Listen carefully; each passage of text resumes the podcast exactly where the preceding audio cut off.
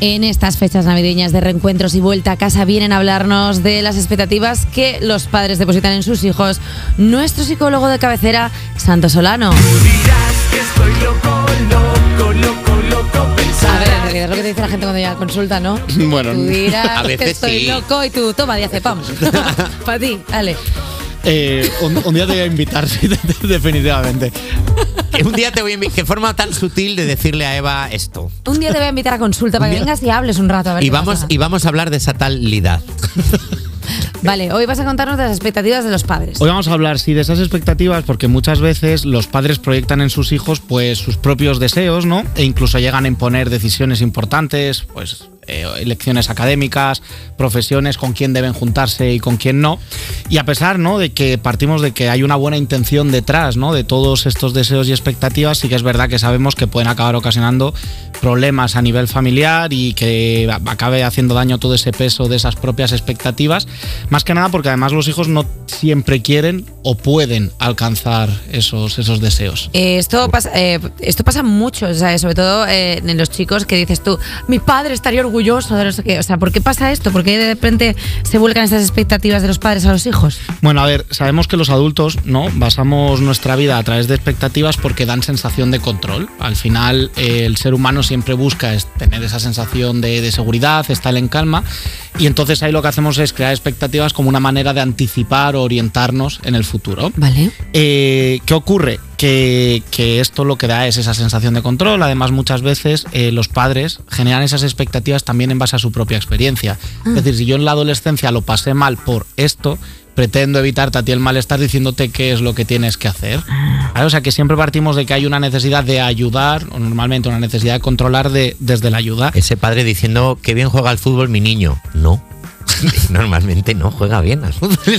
o, o, o sí, y la clave es lo que tú esperas que viva, ¿no? Claro. Y que bueno, que puede, que puede hacer daño porque además sabemos que en la infancia y en la adolescencia eh, lo que tiene mucho peso es el presente. Al final estamos formándonos como personas y las expectativas de futuro no tienen tanto peso para organizar la vida, sino que lo importante son las experiencias del día a día que van conformando a la persona.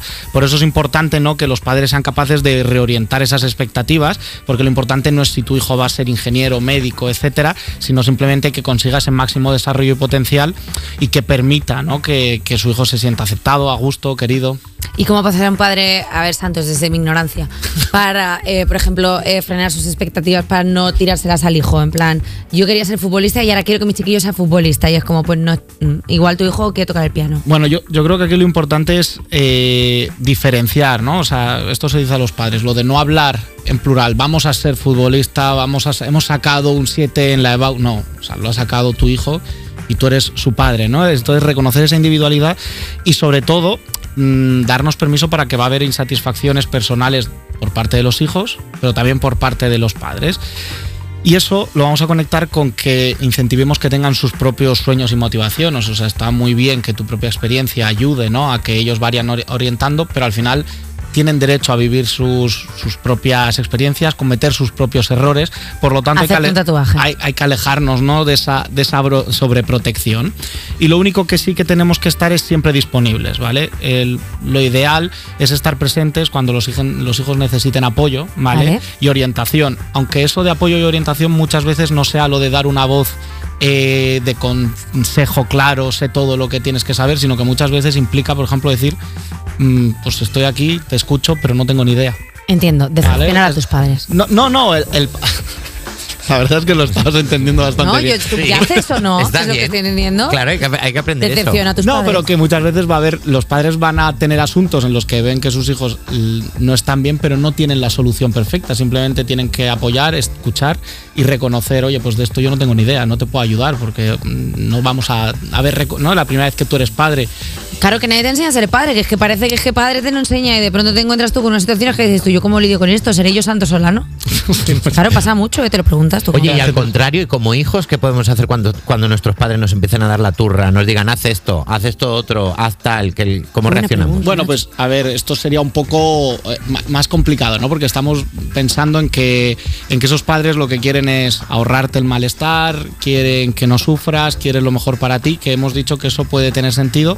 Pero claro, aquí hay una parte muy importante y es que aparte de que el hijo pueda reclamar su lugar, es que le intente transmitir a, su padre que aunque él le vean un día triste, un día preocupado, aunque tengan ansiedad, aunque le vean nervioso, aunque vean que se iban una desilusión amorosa, que no es grave, que simplemente es desagradable, que simplemente necesitan que sus padres estén a su lado, pero que no es algo de lo que les tengan que librar porque no es una patología, estar triste.